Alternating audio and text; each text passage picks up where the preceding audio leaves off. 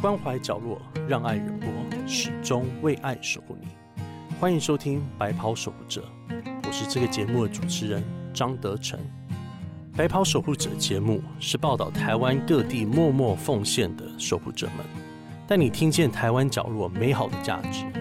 欢迎听众朋友按下订阅，锁定精彩内容。欢迎收听《白袍守护者》。那这个节目是针对一直默默守护着台湾的一些一些人士和团体来做一些专访。那今天我们来到了台湾的展翅协会，然后我们今天有机会采访到呃秘书长呃陈义林秘书长。大家好，呃，我是台湾展翅协会陈义林，呃，那也很高兴今天有机会我可以呃参加《白袍守护者》这个节目，然后有机会跟警长还有跟各位听众朋友分享就是展翅协会的工作。那我们大概先来聊一下，说台湾的展翅协会它的、它的由来是什么？那那目前你们所在做的一些服务大概是？嗯哼，嗯，好，如果要说历史的话，就其实还蛮呃长久的，就是呃台湾展翅协会，我们是在一九九四年的时候成立的。那当时成立的时候，其实是叫台湾中止同济协会，嗯。所以，嗯，我想，呃，各位呃听众和观众可以从呃我们的当时成立的名字就可以了解说，展示我们在九零年代的时候，其实是在关心所谓统计或除计的一个问题。那用现在的语言来说，其实就是儿童少年的一个性剥削的一个问题。嗯，那或许呃年纪比较。资深的听众朋友可能会了解，呃，还有印象就是八零年代，呃，九八零八零年代末九零年代初那个时候，其实台湾当时所谓的这个呃性剥削，就是雏妓的问题是还蛮严重的。那在八零，在一九八七、一九八八年的时候，那时候甚至在华西街民间团体还发起了两次的这个华西街的大游行。那为的就是呃，就是呃当时的这个厨妓的一个议题啊。对，那后来就是。很幸运的，在民间团体的呃倡议还有工作之下，在呃台湾在一九九五年的时候通过《儿童及少年性交易防治条例》，然后又在二零一七年的时候修正为《儿童及少年性剥削防治条例》。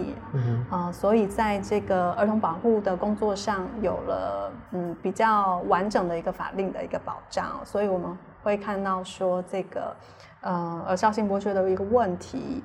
呃，比较获得妥善的一个解决啊，嗯，好，那呃，稍微有点 跳走了。那呃，回到说展示协会的一个成立哦，那就是在当时这样的一个呃历史脉络之下，八零年代末那个时候，呃，台湾有这样的一个社会议题。那其实不不仅仅是只有台湾，其实当时在特别是东南亚。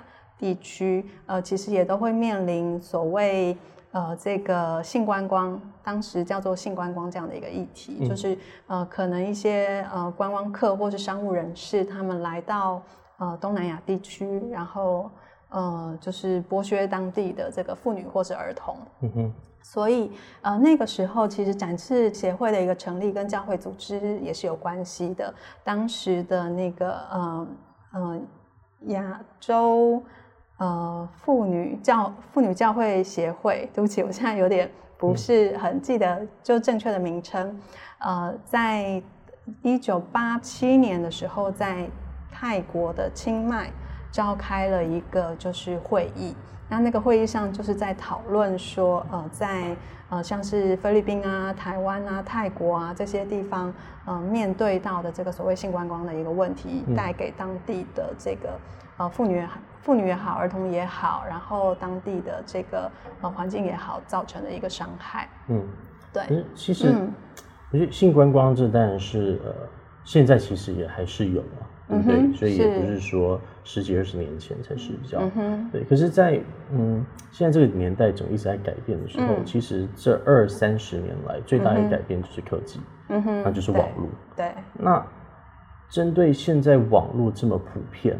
而且以前是，呃，可能到了高中，至少我那个年代，到了可能高中，我们才可以接触到网络。嗯哼。可是现在是从国小，甚至有可能幼稚园，他们可能就会用网络。嗯。对你们这方面，呃，所面临的要提供的服务，还有需要去呃调整的一些协助，是有有哪方面的影响呢？嗯哼，嗯。呃，我们会说，呃，其实这些问题一直都一直就长期以来一直都存在。问题不是网络出现之后才开始的，就问题不是因为网络产生的。那当然，但是我们当然可以看到说，网络更促进了这样子的一个问题的发生，就是呃，导致应该说让这样的一个问题的发生可能更快速。好像感觉起来是。多给一个多给加害者一个工具去使用，对，有有你这样感觉，对，就是说以前加害者他可能比较容易去伤害他身边的小孩，他接触到的小孩，那现在加加害者他透过网络，他可以接触到更多的孩子，嗯，他可能同一时间他在网络上可以跟十个人、二十个人，呃，接触，或者他可以。例如，如果加害人在台北的话，他可以跟台中的小孩、跟屏东的小孩去接触，所以网络使得这个我们说加害人接触小孩的机会跟管道都变多了，变得更多了。那当然也更容易有，呃，也容易有更多的孩子受害。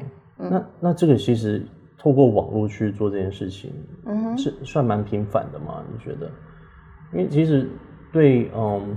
而是要性剥削这种议题，嗯，对很多人来讲，感觉好像就是电影或是影集才会看到的东西，并不会真的常常想到说，哎，我身边就是有这样情形在发生。嗯哼，那这个频率以现在的社会来讲，你觉得是多频繁的？嗯哼，有没有任何可以分享的？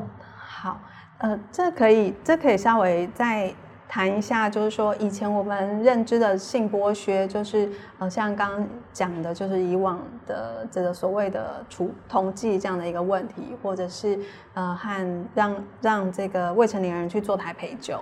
对，那现在的性剥削，就是呃，如同刚刚执行长讲的，透过网络，它其实有一些不同面向的一些发展，呃，像是嗯，透过网络呃，在呃要求这个孩子传送。呃，自己的私密影像、性私密影像，或者是呃，在试训的时候把这个内容录下来，然后再拿来威胁这个威胁或勒索被害人。对，那呃，根据就是呃，卫福部上个月才，应该这个月这个月初才公布的一个数字哦，就是今年接到的这个通报的一个数数据，呃，几乎每天有二。二点多人，将近三个人，呃，是被害人，通报为被害人。哇，对，所以等于是一天可能就有两到三个小孩子受害这样子。嗯哼，对，所以呃，现在透过网络而造成的这个被害人的人数，其实是呃，跟以前跟以往比起来是更多的。嗯哼，嗯，所以这样一年下来就一千二、一千三了。对，平均一年的这个通报数量大概是。那在这方面，我们如何去呃，在台湾展示是如何去协助他们呢？嗯，呃，这个就是我觉得分呃两个层次，就是说，当然预防层面还是非常的重要，对，因为我们觉得最好的工作其实是预防，就是不希望永远都是在服务被害人，希望。一开始就是这样子的一个犯罪或这样的一个被害，就是一开始就不会发生。对，那呃，在被害人的这个协助的工作上面哦，呃，其实嗯。其实我们还是会看回到这个被害人的一个需求来协助。那当然，呃，这个被害人在过程里面，当然他有可能会遭受到不同程度的一个创伤，所以我们会处理创伤的一个议题。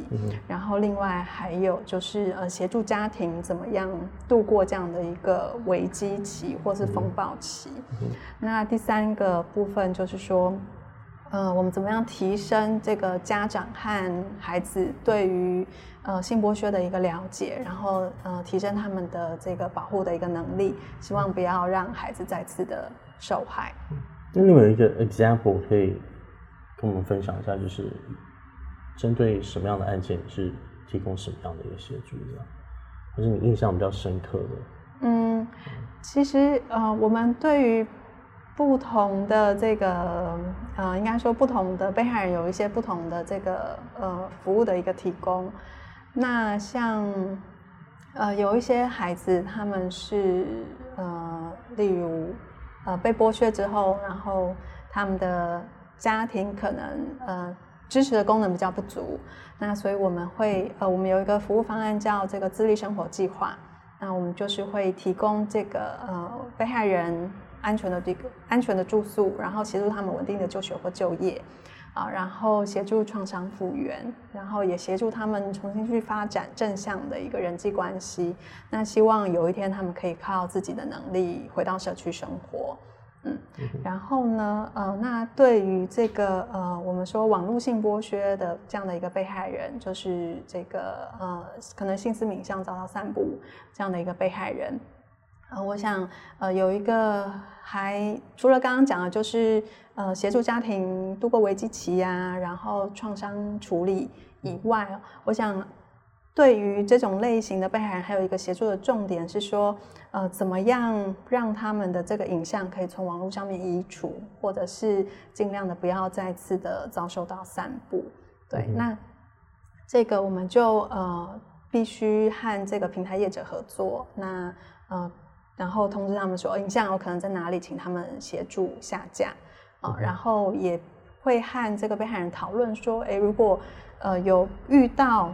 有人在拿这样的一个影像再次来威胁你的时候，呃，你你可以怎么样做？你可以怎么样回应他？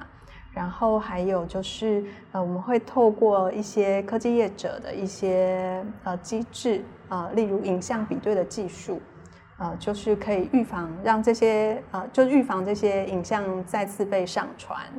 嗯哼，嗯哼，OK，那其实你刚刚有提到一点就是。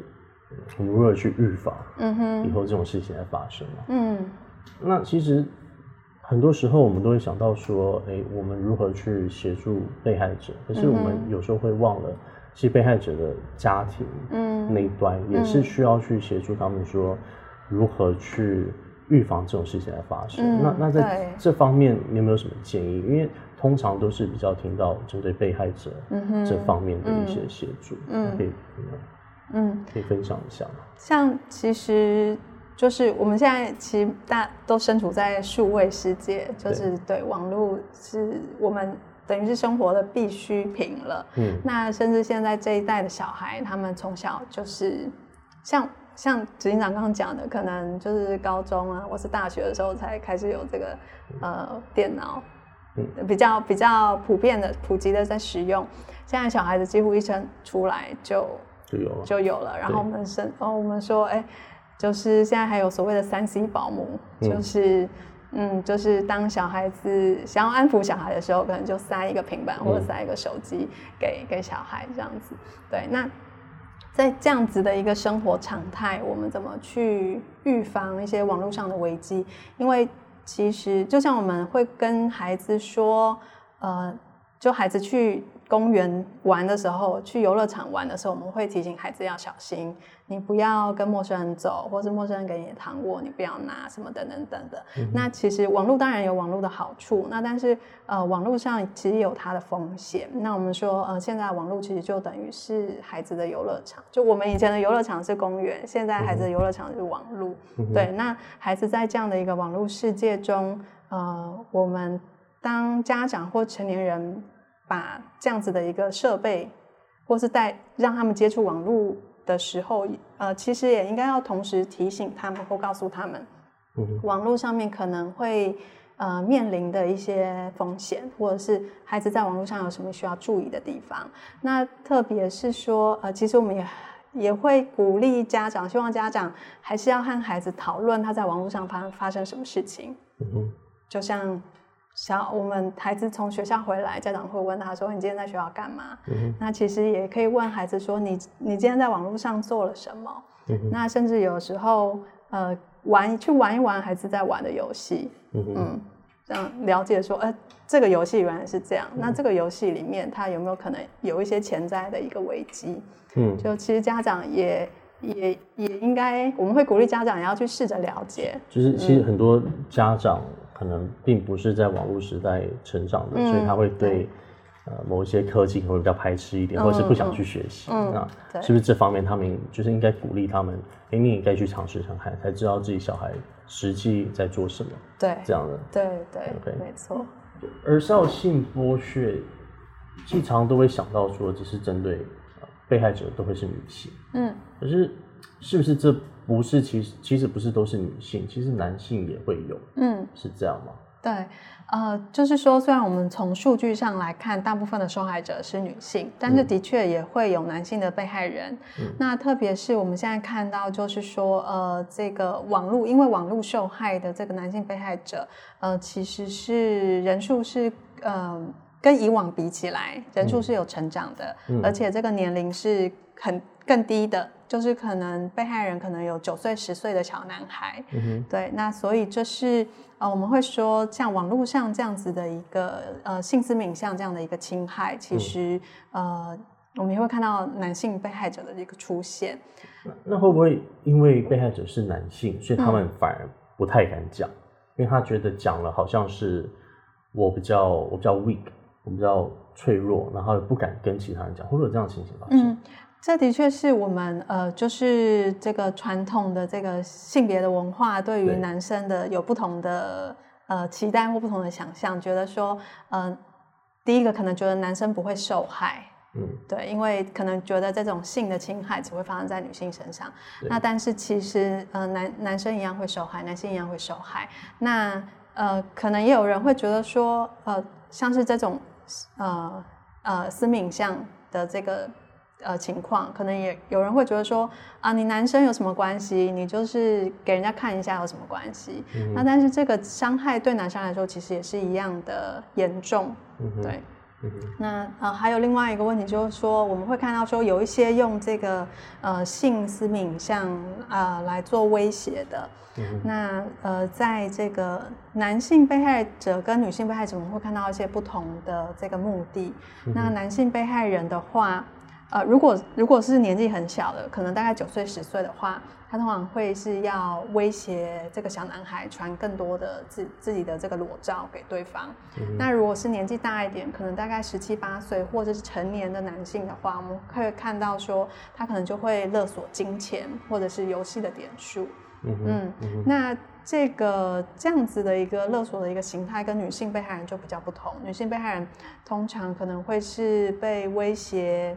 呃，一样会有传照片，传更多的照片，或传更露骨的照片，或者是呃，女性被害人还会呃被要求要发生性行为，或者是拿照片来做一个关系控制的手段。所以在这个被害的类型或者是这个勒索的一个目的上，也会有一些性别的差异。嗯嗯，对，所以所以其实男性也是会被威胁到啦，或是被性侵到这样。对，是。嗯，对，这个倒是比较少人会去聊到的一些事情。嗯，对，可是他应该应该也是要被关注到。对，应该也要被关注，而且的确，呃，从经验中会发现说，哎，男性其实会比较没有那么愿意出来求助，可能社会上对于男性的一个期待，嗯嗯，会呃。呃，会觉得他会觉得说他不应该出来求助，在文化里面也会有所差异啊。对，他会觉得说，哎，我出来求助是不是就代表我的所谓的这个呃男性的一个气概会受到一些伤害？那如果说今天呃，身身为可能家庭的一员，或者说我刚好认识一位朋友，他可能有经历过类似的情形，嗯哼，那我我该怎么做呢？我该做什么？其实我觉得这个是。有可能会碰到的事情。那如果说今天我真的有一位友人，嗯，是有遭到呃性剥削的，嗯哼，哦，或是甚至可能那个亲戚遭到性剥削，可是我不会知道要做什么，嗯哼，那你们有对这方面有没有什么什么建议？嗯，我觉得第一个当然还是会呃，就是。可以鼓励你的朋友或者你的亲人求助。那这个求助包括说跟呃警察求助，呃跟警察报案，因为报案之后我们才有可能找到这个加害人，然后把呃特别是如果这个加害人在网络上的话，我们才有可能真的找到在这个加害人，然后把这个伤害控制在一定的范围之内。然后其他的报警的话，嗯通常会是最怕的一件事情啊，对不对？因为其实现在的整个社会也是，嗯我们也知道，很多时候去报警以后，它就变成反而大家都知道，那嗯那很多人不想要其他人知道嘛。嗯哼那你觉得这个是是会发生的吗？还是觉得也可以说你不应该想那么多，应该要去报警，才有办法执行一些后面的呃如何去追查到呃加害人的这一部分？你你你对这方面有什么想法？因为如果换成是我，我可能会不敢。嗯哼对，嗯呃，去报警这件事情哦，我觉得这个嗯、我觉得您刚刚提到可能是这个后来被媒体报道出来的这件事情。对，那呃，那一个是说，其实在，至少在未成年人的保护上面，其实是有的，就是说，呃，任何人都不应该去报道跟呃可能会揭露这个儿少的身份的身份或资讯的相关的一个内容。我觉得是有法律在的。对，所以基本上儿少的身份是是要是必须要受到保密的。嗯对，那警察也不应该随意的把这样子的一个呃讯息揭露给媒体。嗯，对，嗯，其实呃，其实这个部分啦。那那另外一个部分是说，报警的话，当然如果是未成年人，我们国家有我们国家的这个儿少保护的一个系统，它就嗯会启动。嗯，对，那可能就会呃有社工来了解说、呃发生什么事情，嗯是不是要有需要协助的地方。嗯，那但这个是站在一个儿少保护的一个立场，我们是是希望说避免孩子再遭再次遭受到伤嗯害。所以有时候加害人他会说你不能报警啊，你报警就会，哦、嗯大家就会知道啊，什么？嗯其实这个是有一定的法律是会保护的，嗯特别是保护对说这些资讯不会被传出去。对嗯，所以这可能是很多比较年纪比较小的不一定会知道的事情，对不对？嗯嗯那今天来到台湾展示协会，嗯，谈到了儿少性剥削这个议题。那其实这样的议题，大多时候会觉得是距离很远的一件事情，但今天聊了以后，觉得好像这种事情其实蛮常在发生的，尤其是现在整个环境在改变，呃，也数位化了，其实反而是给加害者更多工具去接触到可能受伤害的一些人性族群。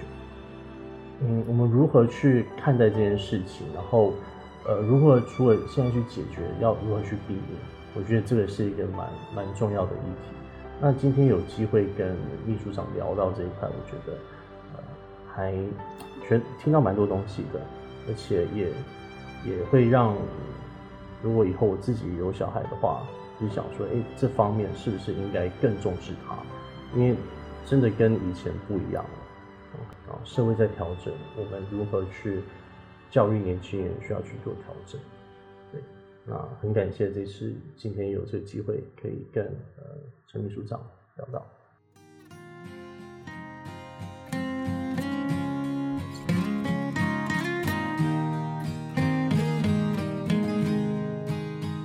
那节目也来到了尾声。